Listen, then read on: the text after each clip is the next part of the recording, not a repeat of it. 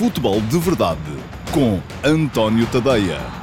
Então, olá, muito bom dia a todos e sejam bem-vindos ao Futebol de Verdade, edição de quarta-feira, dia 5 de maio de 2021. Uh, recomeça hoje o carrossel da luta pelo título. Hoje já vamos ter Rio Ave Sporting. Há também o Sporting Clube Braga Passos de Ferreira, uh, que pode ajudar a definir, uh, embora ela já esteja muito próxima de estar resolvida, a questão do quarto lugar. Uh, e, enfim, não vou dizer que seja uma questão muito importante, que não é, é verdadeiramente importante. Vai ser depois a definição entre quinto e sexto, porque aí sim há grandes diferenças em termos de, daquilo que vai ser o tratamento das equipas nas competições europeias. E vou explicar isso mais daqui a bocadinho na edição de hoje do Futebol de Verdade. Hoje quero falar-vos uh, do Rio Ave Sporting de mais logo. Jogo uh, muito, muito importante na luta pelo, pelo título. O Sporting a precisar naturalmente de ganhar para meter pressão em cima do Flóculo Porto, que amanhã uh, visita o Benfica no Estádio da Luz. O Rio Ave precisa ganhar também para uh, fugir daquela zona perigosa onde está neste momento, em virtude de se ter visto inesperadamente, digo eu, uh, na guerra pela fuga à despromoção. Quero falar-vos também, então, dessa questão das competições europeias, a propósito no seguimento do, da antecipação desse Sporting Clube Braga Passos de Ferreira de mais logo, mas uh, não quero deixar passar em claro a questão das meias finais da Liga dos Campeões e um, ehm, a contratação de José Mourinho por parte da Roma. Ora bem, eu já escrevi hoje de manhã uh, sobre o, uh, a ida de José Mourinho para a Roma na próxima, na próxima temporada.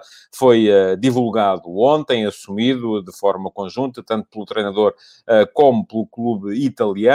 José Mourinho vai então substituir Paulo Fonseca na nova temporada na, na, na equipa da, da Roma, uma equipa que também é de capital norte-americano. enfim, são cada vez mais as equipas europeias que têm capital americano, uh, e a Roma é uma delas, embora estes americanos da Roma sejam os chamados americanos pobres, que são aqueles americanos que não gostam muito de, de investir ou não o têm feito com muita, com muita acuidade. Ora bem, um, eu já escrevi hoje de manhã, conforme vos disse, acerca deste tema, acerca da contratação do José Mourinho para a Roma, e uh, do meu ponto de vista, uh, pode ser, assim o José Mourinho saiba aproveitar a, a situação, uh, um relançamento, a forma ideal de relançamento de Mourinho, que nos últimos anos, uh, enfim, ele não voltou a conhecer, ainda foi outra vez campeão inglês pelo, pelo Chelsea um, e foi campeão espanhol, e enfim, teve sucesso no Real Madrid, sucesso moderado, uh, depois de sair do Inter de Milão, mas então ultimamente tem acumulado insucessos, seja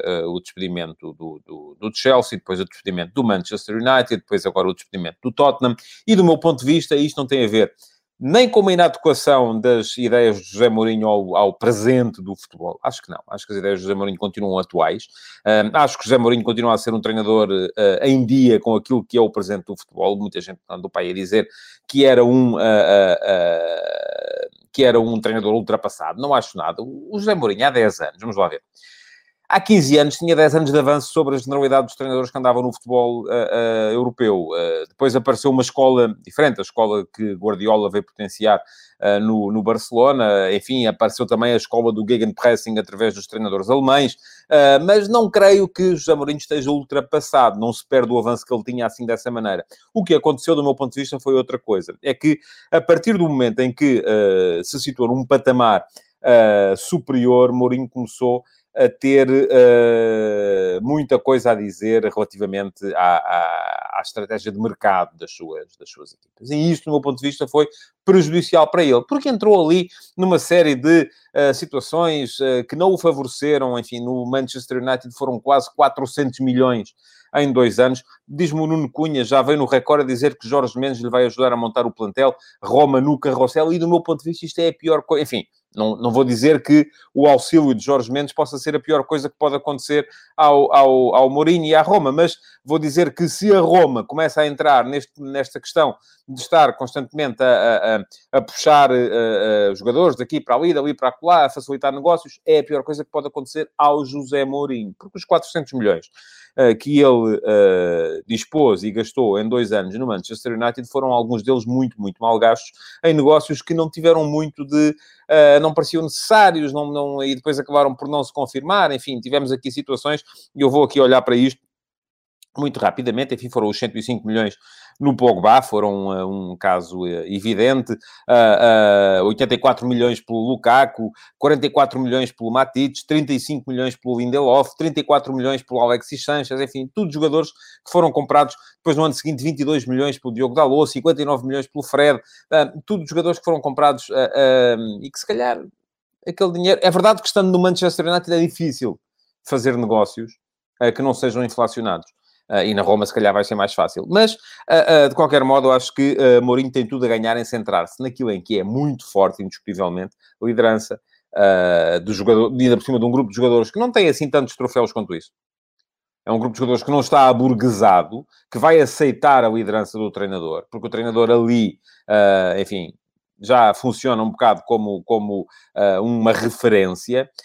liderança, trabalho de campo, uh, portanto, treino, uh, trabalho durante a semana, e tudo isto vai, vão ser, de facto, os assets fundamentais, os ativos fundamentais de José Mourinho ao comando da Roma. Se ele se centrar nisto, acho que tem tudo para ter sucesso, não digo num, num, num primeiro ano, porque não será com certeza fácil, mas uh, numa, numa segunda temporada pode uh, elevar os patamares desta equipa da Roma. Agora, houve quem não tivesse entendido aquilo que eu disse, uh, ao que eu escrevi hoje de manhã, quando disse que o Paulo Fonseca fez um excelente trabalho, no meu ponto de vista, na Roma, com os jogadores que tem. Porque eu defendi duas coisas. Primeira, com este grupo, Paulo Fonseca fez um excelente trabalho. Não fez um milagre, mas fez um excelente trabalho. Mourinho não deve centrar-se no mercado para ter sucesso. Então, parece uma contradição. Se o grupo é fraco uh, e Paulo Fonseca, que está neste momento até fora da zona europeia, fez um excelente trabalho, e se Mourinho não deve centrar-se no mercado, como é que ele pode ter sucesso? Pode ter sucesso deixando uh, uh, o mercado de parte, deixando alguém tratar disso e ele centrar-se exatamente naquilo em que é, do meu ponto de vista, mais forte, que é o trabalho de campo e que é a liderança do grupo e que é o comando do plantel. Um, depois, vamos a ver se resulta, se não resulta. Agora, se começa a Roma, de facto, a facilitar, e já se diz que vai o Vinícius do Tottenham para a Roma e que vai uh, o, o, o Dyer e o Oiberg, isso aí, enfim, já acho diferente. Um, vamos ver, vamos ver como é que, como é que as coisas vão, vão, vão correr. Acho que a pior coisa que pode acontecer a Mourinho, de facto, é a entrada nessa, nesse, nesse género de, de, de carrossel. Agora, diz o Paulo Ferreirinho, e é verdade que os jogadores do Tottenham quase não têm troféus, e é verdade. Só que Vamos lá ver. A, liderança de Mourinho funciona quase sempre da mesma maneira. Confrontacional, provocador, uh, uh, para provocar uh, precisamente união interna. Isso funcionou no Inter, funcionou no, no, no, no Chelsea, funcionou uh, no Flóculo Porto, funcionou na União de Leiria, funcionou no Benfica, funcionou em todo lado. Não funcionou no Manchester United, não funcionou no Tottenham, porque já são jogadores que, mesmo não tendo troféus, e a gente olha para o plantel do Tottenham, e mesmo não tendo troféus, são jogadores que se julgam de facto acima de determinada.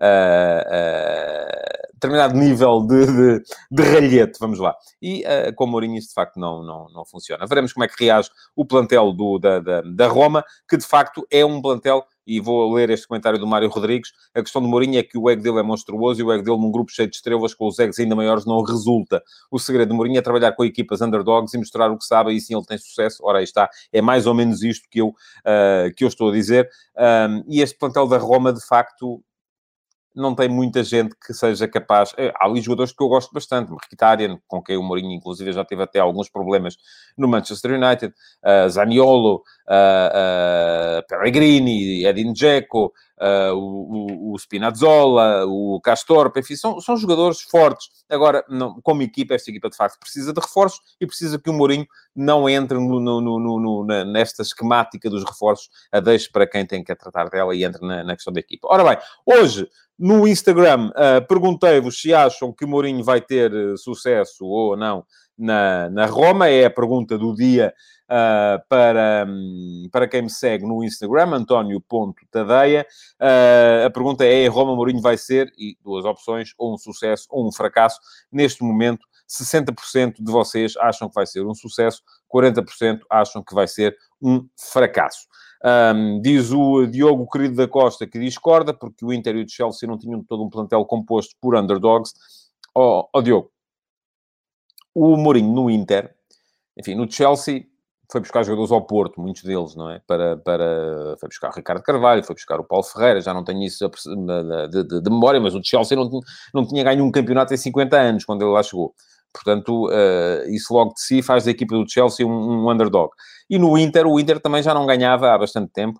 Uh, a Juventus é verdade que fruto dos esquemas do, do, do Moji era hegemónica, uh, mas uh, os jogadores que o Mourinho foi buscar, Eto'o,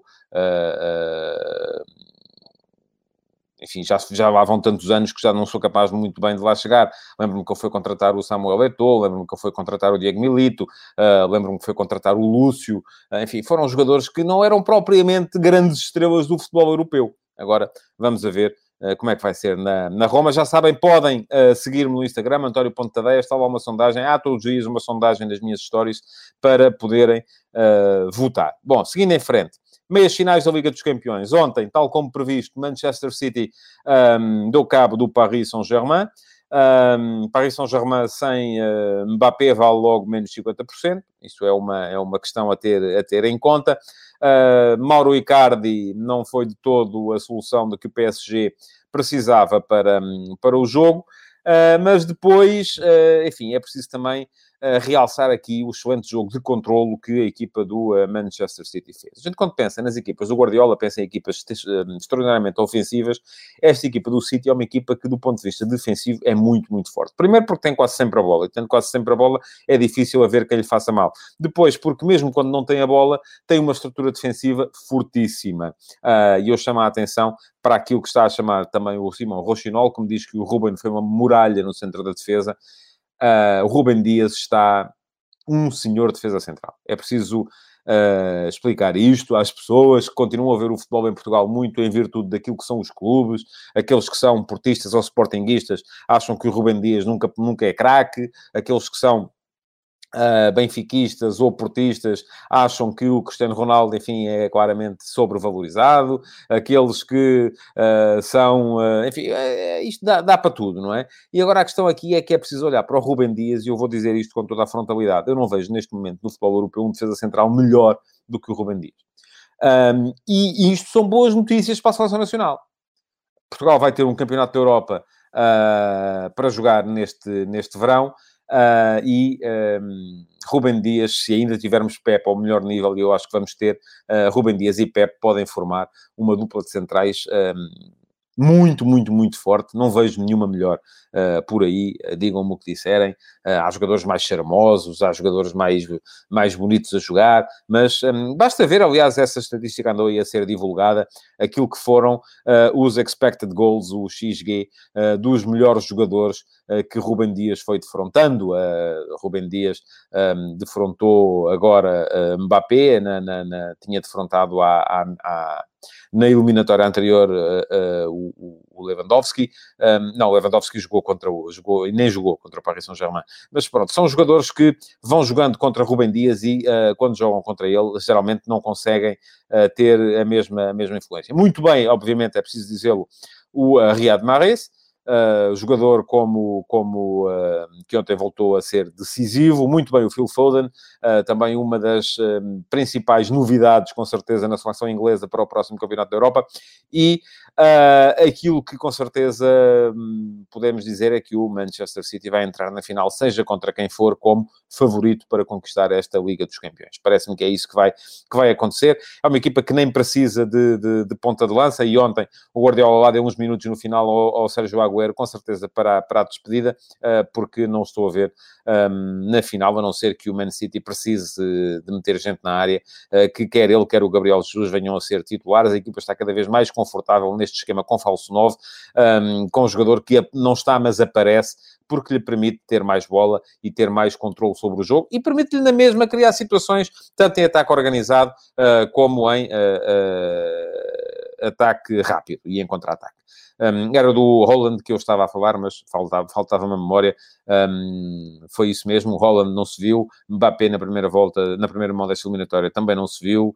Uh, acontece a mesma coisa com os grandes avançados da Premier League, quando jogam contra o uh, Manchester City, têm um expected goals, um nível de XG muito inferior à média. Bom, hoje vamos ter então, vamos ficar a conhecer o segundo finalista. Vamos ter Chelsea-Real Madrid. Uh, eu não estou, já disse aqui, convencido que o Real Madrid esteja fora. Acho que esta coisa do jogar em casa ou fora uh, não é absolutamente decisiva nesta altura em que jogamos sem público. Uh, já tinha dito isso a propósito de quem me tinha chamado a atenção de que o Paris Saint-Germain fora tinha feito a vida negra ao Barcelona e ao Bayern, e eu acho que Uh, o fundamental nesses jogos foi o facto de serem a primeira mão, não tanto o facto de serem fora ou em casa. Uh, acho que o Real Madrid pode perfeitamente uh, chegar a Stanford Bridge e anular a desvantagem, porque é a desvantagem que se trata, porque neste momento com 0 a 0 o Chelsea está na final, porque empatou 1 a 1 em Valdebebas, no Alfredo Di Stefano, um, e eu acho que vai depender tudo muito daquilo que for a identidade da equipa que Zidane fizer jogar hoje. Eu, uh, a propósito do jogo da primeira mão, disse aqui que uh, o mau jogo do Real Madrid teve a ver, sobretudo, com a tentativa de Zinedine Zidane encaixar no sistema do Chelsea. Uh, e quando encaixava no sistema do Chelsea, perdia aquilo que era a sua principal força, que é o triângulo de meio campo. Uh, Casemiro, uh, Toni Kroos, uh, Luka Modric. Ora, quando Luka Modric avançava para perto dos dois da frente para poder bloquear os três de trás do Chelsea, o meio campo do, do, do passou a ser 2 para 2, passou a ser Jorginho e N'Golo Kanté contra Tony Kroos e uh, Casemiro, e estes dois para dois, até muitas vezes com o recuo do Pulisic, o recuo do Mason Mount, acabam por uh, não ser... Uh, por ser uma, uma luta favorável à equipa do Chelsea. Ora, se com o regresso de Sérgio Ramos, que parece estar uh, na calha para jogar já hoje, o Real Madrid aparecer no seu esquema habitual, no seu 4-3-3 habitual, uh, com uh, o triângulo de meio campo a marcar o ritmo do jogo, acho que o Real Madrid pode perfeitamente chegar um, a Stanford Bridge e discutir eliminatória. Não digo que seja favorito, não vou a esse ponto, mas acho que a coisa não estando 50-50, não estando 50-50, estará neste momento para aí 55 para o Chelsea, 45 para o Real Madrid. Não me parece que o Real esteja fora, acho que o Chelsea é uma equipa muito forte do ponto de vista defensivo, é uma equipa que também através da, da posse é capaz de controlar os jogos, como, como o Manchester City, uh, mas é uma equipa que depois sofre para fazer golos, um, porque Timo Werner não está ao seu, ao seu nível, não, não, enfim, não vai ser com certeza uh, numa situação destas que ele vai começar a marcar golos, uh, e parece-me que está aí o, o, o, Thomas Tuchel não tem assim grande confiança nem no Giroud, nem no Kai Havertz para, para fazer a posição, e por isso mesmo o Chelsea está sempre muito dependente da, da chegada de jogadores como o Mason Mount, como o Pulisic, como o Ziyech, uh, se jogar, uh, são jogadores que, dos quais o, o, o Chelsea depende muito para poder vir a fazer golos. E se calhar vai precisar de fazer golos, porque eu acredito que com um super Benzema que temos vindo a ver, o Real Madrid pode chegar a Stanford Bridge e fazer golos. Portanto, vamos ver. Amanhã cá estarei para vos falar desse jogo, mas para vos falar, sobretudo, um, dos jogos do campeonato de, de, de, nacional, porque é a Liga Portuguesa que está a entrar agora em fase de decisão. Uh, lamento que estes jogos sejam uh, a meio da semana, mas enfim, o calendário uh, a isso parece ter obrigado. Enfim, a junção do calendário com os interesses dos canais televisivos, porque esta coisa de não haver jogos em Portugal ao domingo, já no domingo passado não houve, de haver poucos jogos ao sábado, enfim. É uma coisa que a mim me faz um bocado de confusão. Já aconteceu isso na, na na, na, retoma do campeonato da época passada. Eu percebo, os operadores televisivos uh, já têm os fins de semana preenchidos com jogos dos outros campeonatos e, portanto, preferem ter o nosso campeonato a ser decidido assim a meio da semana. Teremos hoje um Rio Ave Sporting, uh, teremos amanhã uh, quinta-feira um Benfica Porto, uh, o fim de semana depois não se joga e depois vamos ter na próxima terça-feira uh, um Sporting Boa Vista, no qual se o Sporting hoje ganhar um, e no qual depois, se o Porto amanhã não ganhar, se o Sporting depois poderá até inclusive vir a ser campeão a uma terça-feira, que é uma situação que não é particularmente interessante. Pergunta-me o Paulo Neves se eu não comentei a entrevista do Fernando Santos, não comentei por acaso, enfim, houve muitos assuntos de atualidade e a entrevista não foi assim as entrevistas, porque ele deu entrevistas a todos os jornais, um, não foi assim uma coisa absolutamente uh, explosiva. Bom, hoje vamos ter então, e uh, vamos ter primeiro, vou aqui falar um bocadinho do Braga Passos de Ferreira, há 10, um jogo fundamental para decidir o quarto lugar. Uh, o Sporting Clube Braga tem 10 pontos de, de avanço. Se empatar ou ganhar hoje, garante a quarta posição. Uh, Diz-me uh, do Reino Márcio que Sérgio Conceição vai estar no Banco na Luz, devem ser notícias de última hora, que ainda não tenho aqui, porque, enfim, estou a falar convosco, não estou, uh, mas amanhã falarei do tema, com certeza. estava o recurso no Tribunal Arbitral do Desporto para ser decidido hoje, portanto, não sei se é verdade isto que me estão aqui a dizer e que já foi ou não decidido. mas estava a dizer que se o Sporting Clube Braga empatar uh, ou ganhar hoje, garante desde já o quarto lugar. Se perder, a distância passa a 7 pontos, com 9 em disputa. O Braga continua a ser altamente favori, favorito uh, para, um, para ser quarto classificado. Também já tem o terceiro lugar longe, portanto, dificilmente lá, lá chegará. Muito mais em causa estará no jogo de hoje, do meu ponto de vista, a questão do quinto lugar. Porque o quinto lugar, sim, é um lugar fundamental. Vamos lá ver. Este ano, Portugal vai colocar nas competições europeias as equipas colocadas entre o primeiro e o sexto lugar da classificação. O primeiro e o segundo vão diretos para a Liga dos Campeões. Vão diretamente para a fase de grupos da Liga dos Campeões. O terceiro vai jogar a terceira pré-eliminatória da Liga dos Campeões. Daí ser muito importante entre Benfica e Porto quem é que uh, fica em segundo ou em terceiro. E Sporting, eventualmente, ainda pode lá ir parar, um, embora o terceiro lugar já seja difícil. O, o Sporting vai ir parar, teria que ter uma, uma, um final de campeonato absolutamente catastrófico.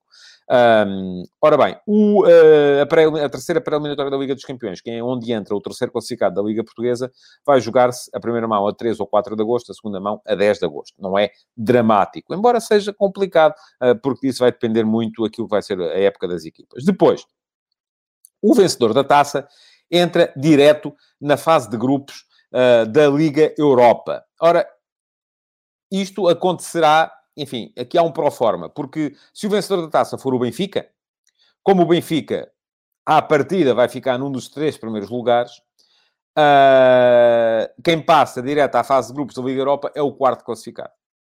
Mas o quarto classificado, em princípio, vai ser o Sporting Clube Braga. Portanto, uh, aqui já vemos que não há grande importância nisto. Portanto, se o vencedor da taça for o Braga, entra na fase de grupos da Liga Europa. Se o vencedor da taça for o Benfica, entra na fase de grupos da Liga Europa. O quarto classificado, que em princípio é o Braga. Portanto, aqui não há grandes, uh, uh, a não ser que o Braga hoje perca, enfim, e, e, também acabe muito mal o campeonato. Depois, complicada vão, vão ser as questões uh, que vão determinar as duas equipas portuguesas que vão para a UEFA Conference League, a nova competição que vai começar já na próxima época. Porquê? Porque a equipa que ficar em quinto lugar e à partida será o Passos de Ferreira, mas se o Passos de Ferreira hoje perder, o Passos tem mais 7 pontos do que o Vitória Sport Clube, tem mais 11 que o Santa Clara. Se o, se o Passos hoje perder e o Vitória ganhar nesta jornada, enfim, a questão pode ficar ainda um bocado em aberto.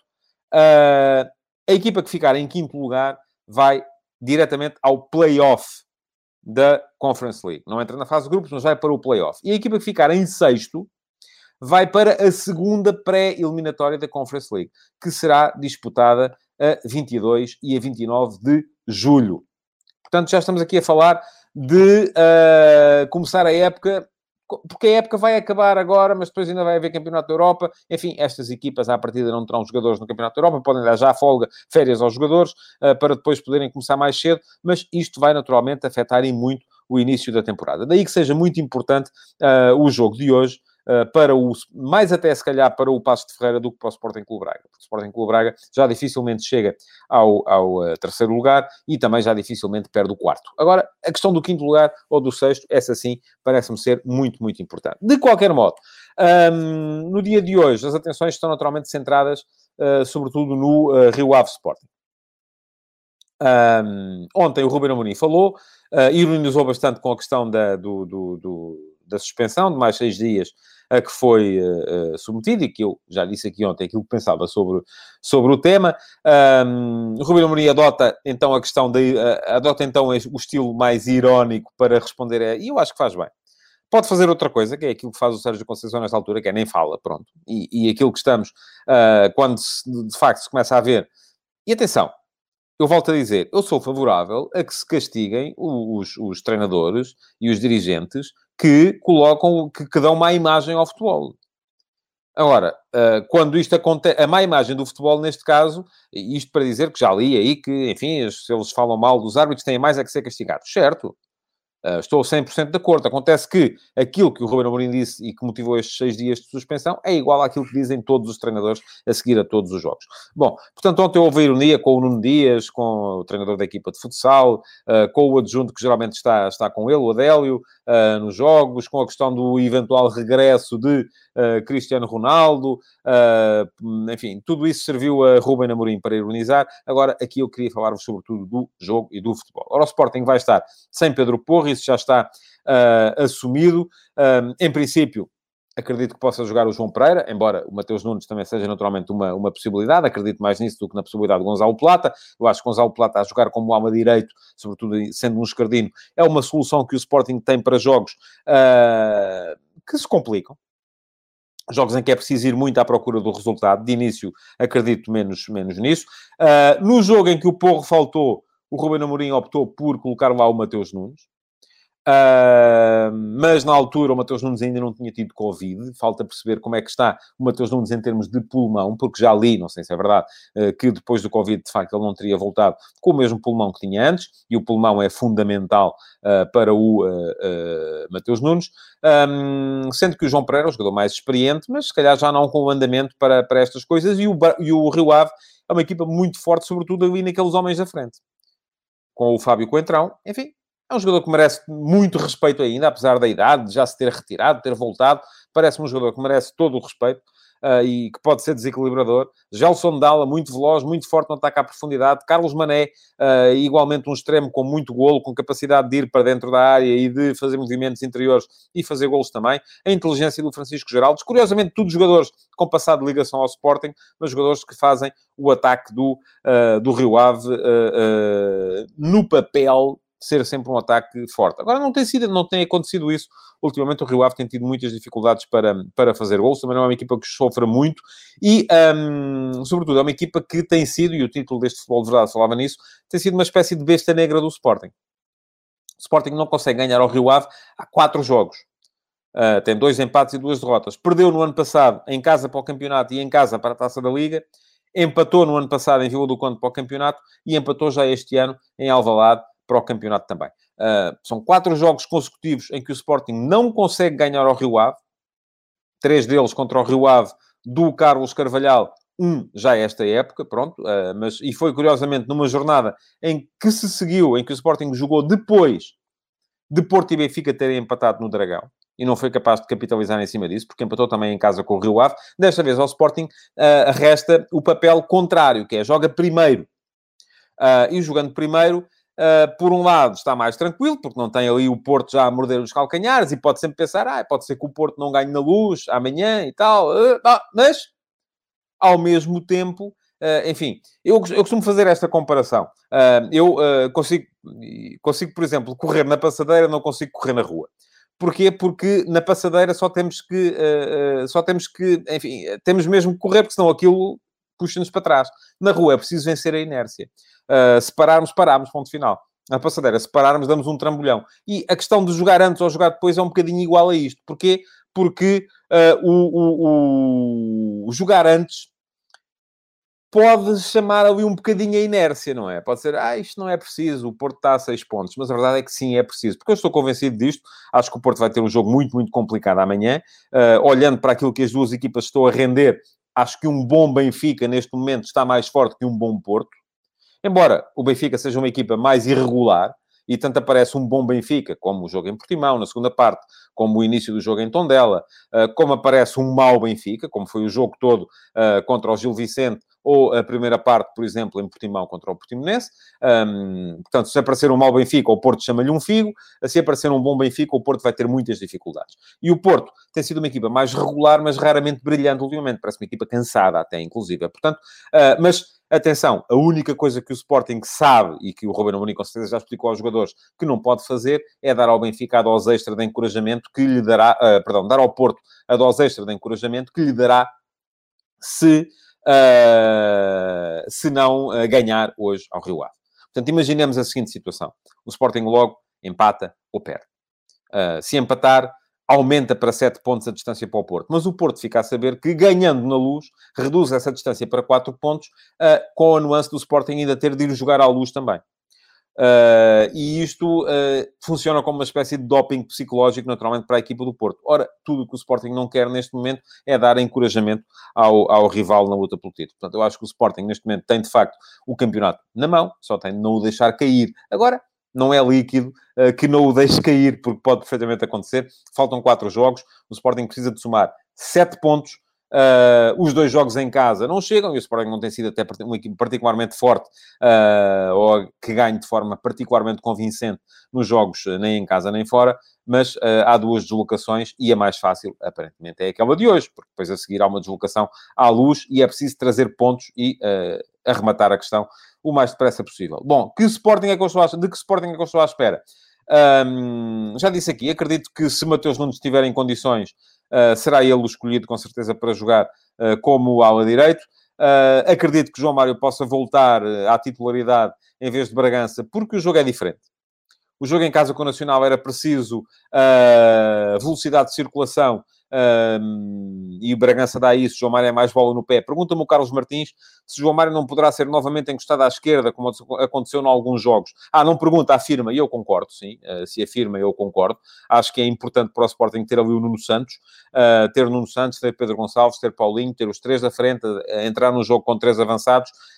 Um, e depois disso também acredito que seja João Palhinha e João Mário uh, no, no meio-campo, porque João Mário garante mais uh, posse, garante mais bola no pé, garante mais, uh, enfim, vai ser um jogo diferente, com certeza, com João Mário e a dizer isto, é um jogo com menos faltas, mas no último jogo com Bragança é um jogo, foi um jogo com, com, com teve muitas, muitas faltas, apesar do Sporting fazer mais circulação de bola do que fará com certeza com, com João Mário. Enfim, veremos. Eh, cá estarei amanhã para vos falar não só deste jogo, como também da outra meia-final da Liga dos Campeões. Não vou conseguir ver os dois. Uh, e da... Uh, e, e, e, da antecipação do Benfica Porto de amanhã. Para já, resta-me lembrar-vos que podem dar um salto ao meu Instagram, António Ponte Tadeia, uh, passar a seguir-me, votar na sondagem do dia uh, e vou atualizar os resultados da votação de hoje. Uh, eh, 61-39 neste momento, apareceu aqui mais alguém a achar que Mourinho vai ser um sucesso, 61% acham que vai ser um sucesso, 39% acham que vai ser um fracasso, Mourinho na Roma, veremos. Uh, isto vou precisar de mais algum tempo para, para dar o meu, o meu verdicto. Uh, queria agradecer-vos por terem estado aí, uh, pedir-vos que continuem a deixar comentários, porque podem perfeitamente ser aproveitados ainda para o Q&A do próximo sábado, uh, e pedir-vos que deixem o vosso like e que partilhem esta edição do Futebol de Verdade. Muito obrigado então e até amanhã. Futebol de Verdade, em direto de segunda a sexta-feira, às 12h30